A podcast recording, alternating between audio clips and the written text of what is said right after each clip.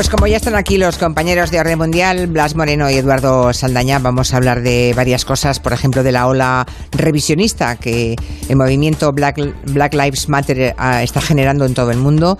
Hay estatuas, hay símbolos históricos, incluso películas que se están poniendo en entredicho estos días. Pero antes, si os parece, vamos con preguntas directas que hacen los oyentes, ¿de acuerdo? Desde que comenzaron las protestas en Estados Unidos, Trump no ha parado de señalar al movimiento antifa, ah, antifascista, como, como si fueran los culpables de los saqueos y del vandalismo, ¿no? Incluso llegó a decir que iba a declarar ese movimiento como una organización terrorista. Bien, hay un oyente que por mail os pregunta qué es exactamente eso del movimiento antifa y si realmente es verdad que Trump podría, eh, llegado el momento, declararlo como un movimiento terrorista. Pues la verdad es que es distinto el movimiento antifa en Europa y en Estados Unidos, sobre todo a nivel temporal, porque los primeros grupos antifascistas en Estados Unidos aparecieron en los años 80. Mira que aquí en Europa fue más en los años 30, con la lucha contra el nazismo y el fascismo. Ya desde entonces, en los 80, el movimiento antifascista eh, ha estado muy ligado a la lucha antirracial. Y ojo, porque aquí hay una cosa muy importante, es un movimiento. ¿Qué significa? Que no tiene una estructura definida ni una jerarquía que permita hablar de él como una organización. Entonces es muy heterogéneo, con individuos de todos los perfiles, socialistas, comunistas, anarquistas, pero todos comparten una cosa en común, se oponen al supremacismo blanco. Por eso han tenido esa relación histórica con, con la lucha racial. ¿Qué ocurre? Que desde la llegada de Trump, pues han tenido mayor presencia y han participado en más movilizaciones. Y ya en cuanto a lo de si Trump puede o no declararlos organización terrorista, la respuesta es que no.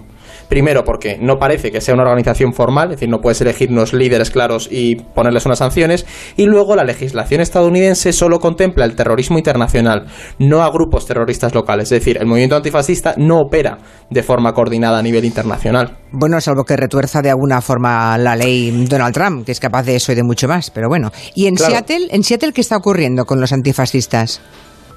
Pues sí, es muy interesante porque hay un barrio, el barrio de Capitol Hill, en el que han creado una comuna autogestionada y libre de policía de unas seis manzanas en el centro de la ciudad. En las últimas semanas estaban viendo muchas protestas frente a la comisaría de ese barrio, eh, hasta tal punto que la policía el pasado lunes decidió desalojar la comisaría, la vaciaron, se fueron de allí y desde entonces los activistas han convertido ese barrio en una zona, como decía, autogestionada y libre de policía, que es un poco como, como si dijéramos el 15M aquí en España, ¿no? Con asambleas. Se organizan entre ellos, incluso la seguridad, todo lo hacen ellos. Claro, reparten comida, limpian y tal. Y claro, Trump, por supuesto, no, ha perdido ningún tiempo en acusar a esta gente de violentos y de radicales, de ser también gente de Antifa y de decir literalmente que van a recuperar el control de la ciudad. Ya. Así que bueno, está el tema calentito. Bien, un oyente nos manda eh, un audio y pregunta por un partido en Italia que está más a la derecha incluso que la Liga de Salvini. Tengo una pregunta para la gente del orden mundial y es que, bueno, he estado leyendo así un poco sobre el tema de Italia, de la política y eso que tienen allí. Y nada, he estado viendo que ahora ha surgido un nuevo, un nuevo partido político de extrema derecha, que se llaman los Hermanos de Italia, y nada, bueno, quería saber a ver cómo le va a afectar esto a Salvini o cómo puede ir en, pues eso, en las directrices del país. Bueno, de hecho, dicen que eh, estos hermanos de Italia son, eh, son más homologables a Vox, por ejemplo, ¿no? ¿Quiénes son los hermanos de Italia? Que nuevo, nuevo, nuevo no es el partido. Tiene algunos añitos ya, ¿eh? La verdad es que no. Se fundó en 2012 y además tiene un pedigrí ultraderechista bastante explícito. Digamos que no se cortan nada. Son herederos de un partido más antiguo, que es el Movimiento Social Italiano, que básicamente, para que nos entendamos, es un partido posfascista creado por la gente del régimen de Mussolini y que ya se disolvió. Y es verdad que Fratelli d'Italia o Hermanos de Italia no es un partido fascista en el sentido histórico del término. Rechazan, por ejemplo, cosas como el antisemitismo o el autoritarismo de Mussolini, pero sí es verdad que son muy nacionalistas, eh, de hecho el nombre ya lo dice todo, y también son muy conservadores, ¿no? Ponen mucho el acento en el tema de la inmigración, en la familia italiana tradicional, y hasta ahora este partido ha sido un partido pequeñito que jugaba un poco siempre el papel de apoyo en coaliciones más grandes de derechas, con Berlusconi, por ejemplo, o con Salvini, pero ahora, con el centro derecha de Berlusconi desaparecido porque está en crisis y con Salvini también en horas bajas, pues Fratelli d'Italia y su lideresa, que es eh, Giorgia Meloni, por cierto, una mujer, cada vez crece más en las encuestas, que ya están en torno al 14%, son ya el cuarto partido, y a medida que la Liga de Salvini baja y que estos suben, pues cada vez son menos el hermano pequeño y cada vez son más una alternativa real para esos votantes desencantados con Salvini, ¿no? Así que bueno, recordemos su nombre, eh, Hermanos de Italia y Hermanos de Italia, no, eh, es imposible de olvidar, Hermanos de Italia. Es muy mm. claro, ¿no? Porque además es la primera frase del himno italiano, así que también hay un simbolismo ahí muy importante. Y ya digo, yo creo que darán que hablar bastante en los próximos meses. Pues veremos. Eh, Meloni se llama la dirigente, la líder de ese partido, que es joven, creo que tiene cuarenta y pocos años, ¿no? Mm. Es joven todavía. Bueno, Huelvita, así se llama esta cuenta de Twitter que os pregunta por la decisión de Marruecos de poner fin al comercio atípico y cómo puede afectar eso a la economía de ciudades como Ceuta y Melilla. ¿Qué es, ¿Qué es el comercio atípico y qué va a pasar? Pues el comercio atípico es este contrabando que siempre se ha comentado en la frontera de Ceuta, Melilla con Marruecos, que siempre se ha tolerado de facto. Pero lo que está pasando ahora allí no es moco de pavo, y es que con el cierre fronterizo del coronavirus, el gobierno marroquí ha puesto fin a ese contrabando completamente. Llevaba unos años con ello ahí en el punto de mira, para ya, pero ya estas semanas ha sido el, el punto definitivo. Nadie esperaba que lo hiciera por el peso económico que tiene, porque tiene mucho peso, especialmente en la zona de Marruecos.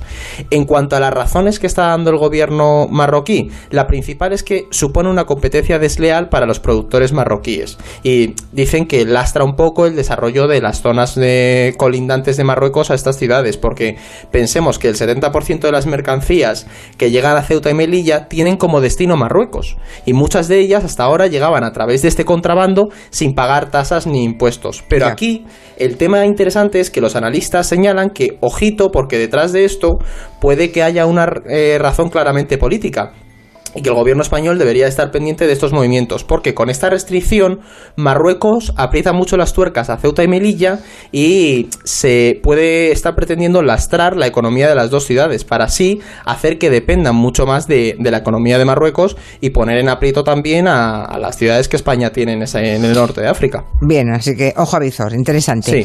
Vamos ahora con un tema que está causando desde luego em, pues mucho revuelo estos días, ¿no? Muchos artículos, eh, muchos comentarios.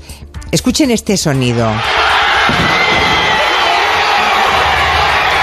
Es el momento concreto en que se derriba una estatua, la de Edward Colston, que fue un esclavista británico. Eh, y es el momento en que los manifestantes del movimiento Black Lives Matter en Bristol pues tiran al suelo esa estatua. El movimiento que empezó en Estados Unidos, estamos viendo que se va extendiendo ¿no? por todo el mundo y además se empieza a reivindicar el que salgan de, la circulación símbolos como, como ese, como el de Edward Colston, que, no dejan de ser un homenaje a personajes que tienen pasados clarísimamente racistas o esclavistas. Bueno, es que en Estados Unidos aún es muy frecuente todavía ver, sobre todo en el sur, estatuas de héroes confederados ¿no? de la guerra de secesión o de políticos esclavistas. Y además son monumentos que no son simplemente un monumento histórico, porque se levantaron 40 o 50 años después de la guerra, a principios del siglo XX, como una forma de reivindicar ese modelo segregacionista o esclavista de los estados del sur, que también es justamente esa época, a principios del siglo XX, cuando era más fuerte el Ku Klux Klan. Así que no son simplemente un monumento, sino que tienen una carga ideológica racista muy fuerte, ¿no? Igual que también, por ejemplo, eh, cuando se utiliza todavía la bandera confederada, que también tiene una carga ideológica muy fuerte. Así que ya está viendo gestos, como tú decías, Julia, de, ya sea por la fuerza, retirando las estatuas por la fuerza, o gestos, digamos, políticos de, de hacer cambios. Y, por ejemplo, NASCAR, la famosa competición de coches estadounidense va a prohibir que se utilice la bandera confederada en sus carreras, ¿no? que se exhiba en sus carreras. Y el gobernador de Virginia, que fue la capital además de los Estados Confederados del Sur durante la guerra, ha decidido retirar la estatua del general Lee, el líder confederado de Richmond, de la capital. Pero bueno, el tema es que en Estados Unidos esto no solamente va de la guerra de secesión. Eh, aún les falta por hacer esa conversación, esa revisión histórica y asumir que su país en buena medida se fundó sobre la mano de, obra esclava, digamos, ¿no? Porque es que hasta George Washington o Thomas Jefferson, líderes importantísimos de la independencia estadounidense y defensores, por supuesto, de los derechos civiles, tenían esclavos en, su propiedad. eran esclavistas esta gente, ¿no? Así que bueno, aún les queda todavía mucha revisión histórica porque además es evidente que por mucho tiempo que haya pasado, esas heridas todavía siguen abiertas. Y claro, ese movimiento revisionista, digamos, también ha cruzado el Atlántico, se ha venido hasta Europa y hemos visto, por ejemplo, cómo se retiraban estatuas de, del rey belga Leopoldo II estos días, que desde luego fue un rey sanguinario, eso lo sabe todo el mundo, a, a poca historia que haya leído, ¿no, Eduardo? Sí, porque de hecho, o sea, es lo que tú señalabas. Al final, estas protestas en Estados Unidos han reabierto un debate que llevaba años latente en muchas sociedades europeas. En Reino Unido hemos mm, has estado tú mencionando eh, la estatua de Edward Colston, también se está criticando mucho la figura de Cecil Rhodes. Sin embargo, este reclamo no es nada nuevo. Es decir, desde hace años ha habido pequeños movimientos eh, que ah, iban un poco contra esas figuras o cuestiones eh, culturales. Por ejemplo, hay un famoso libro, ya en 2011 hubo quien pidió que se retirara ese libro del detective Tintín. Así lo defendía eh, el demandante. Cuando vemos cosas así no podemos aceptarlas en pleno siglo XXI, no podemos dejarlo pasar como se hacía antes. Mi experiencia personal me ha convencido de que no podemos tolerar ni un pequeño comportamiento racista. Hay que luchar contra todo esto para que la sociedad esté en paz. Este es el famoso libro de Tintín en el Congo y es uno de tantos que mostraba, muestra la necesidad que sigue habiendo de echar una mirada atrás y aceptar las cosas que se hicieron. Bueno, es que el paso de, de Leopoldo II, de los belgas, por el Congo. Sí, de hecho hay un libro que yo recomiendo a la audiencia que es Congo, que es un libro bastante grande y analiza también la figura de Leopoldo II y es que bueno, fue prácticamente un genocida, o sea, por así decirlo, 10 millones de, congoleños fueron masacrados en, este, en el Estado Libre del Congo. Hay un libro también de Vargas Llosa, no me acuerdo del título ahora, que también... Ah, ¿La sombra del Celta o algo así, Julia? Eh, sí, creo que sí. Sí. Creo que sí. Es un libro maravilloso eh, de Vargas Llosa para que uno entienda lo que hicieron algunos europeos en, África y la verdad es que mm, es, demoledor, es devastador. Y es que la figura de Leopoldo Julia, fíjate cómo sería que a este hombre incluso le llegaron a quitar la propiedad del Parlamento belga de, ese territorio para poder gestionarlo ellos por las críticas que estaba recibiendo ya a principios del siglo XX. Esto se sabía que era así. Sí, sí, el sueño del Celta, ¿eh? efectivamente. Ese es el nombre del libro de Vargas Llosa. Bien, ante esta oleada de protestas, ¿hay algo que se estén planteando los gobiernos al respecto? O sea, ¿Hay algún tipo de cambio que se haya propuesto en Europa en torno a pues estos símbolos de personas de este calibre? Pues sí, es muy curioso porque la respuesta la tenemos en las repúblicas exsoviéticas, porque esto del revisionismo y la contextualización a unos les gusta si se hace con un tipo de regímenes, pero con otras cosas no. Y al final hay que asumir que todo tiene su lado oscuro, y es que con el colapso de la URSS, muchas de las nuevas repúblicas iniciaron un proceso de revisión histórico. Retiraron las cientos de estatuas que ensalzaban este diario y crearon en algunas ciudades museos para contextualizar estas obras. O parques, que no sé si algún oyente habrá ido, hay un parque que se llama el Parque Memento en Budapest, se encuentran multitud de estatuas con sus correspondientes descripciones. Así que lo que están diciendo es, se está pidiendo que se lleven a los museos y se explique quiénes fueron estas personas y qué hicieron en su momento histórico. Pero advierten de que destruirlo como tal puede ser peligroso porque se nos olviden quiénes eran y qué hicieron. Entonces, bueno, esa es la propuesta. La censura, eh, de eso vamos a hablar precisamente en el tiempo de gabinete. Creo que siempre es un debate eh, necesario y muy interesante. La, censura no es la respuesta, sino la mirada crítica y sobre todo la contextualización del momento histórico en que algo se hizo o se erigió tal figura y, contarles a, los, a las jóvenes generaciones qué hizo aquel individuo, ¿no? O, por qué la situación era esa. En fin, ¿y lo de Putin qué? Porque en 20 días Rusia va a votar en un referéndum, otra vez la reforma constitucional, y obviamente dirán que no tienen COVID, sí, es igual, van a seguir votando. En 20 días van a ir a votar. Mm, la pregunta es, ¿qué quiere Putin con la reforma? Esto es un poco maduro, ¿no? Este hombre quiere cambiar la constitución para permanecer en el poder. Pues eso parece, pero lo que está por ver es todavía cómo lo quiere hacer, ¿no? Hay muchas teorías.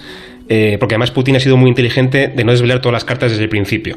El tema es que en Rusia, para quien no lo sepa, el cargo de presidente está limitado a dos mandatos consecutivos.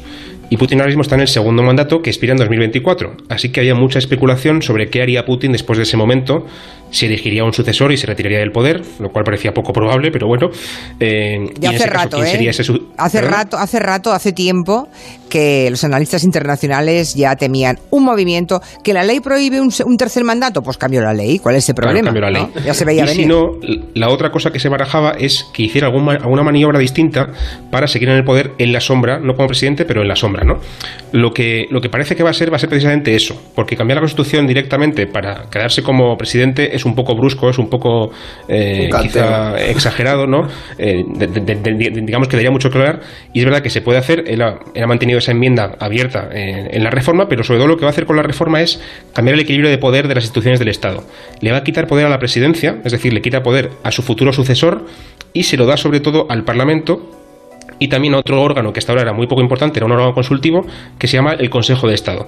Entonces, lo que parece que va a hacer Putin es cuando llegue el momento de dejar la presidencia, la dejará nombrará un sucesor, evidentemente, eh, y entonces él controlará el poder desde el Parlamento o desde el Consejo de Estado, ahora ya sin ser presidente, pero manejando todavía todas las herramientas del, del poder. Ya. Un poco Raúl Castro, diría yo, ¿no? Sí. Sí, algo así. Sí, sí, sí, sí, sí. En fin, ¿cómo se resisten algunos a dejar el poder? Eh? ¿Cuánto les importa? Y lo que eso supone, ¿no? Pues si quieren preguntar cualquier cosa a orden mundial pueden hacerlo a través de los múltiples canales que tienen o un correo a este programa o un correo a contacto arroba mundial.com a través de nuestro WhatsApp o en las redes sociales. Hasta la semana que viene. Adiós, Julia. Buenas tardes.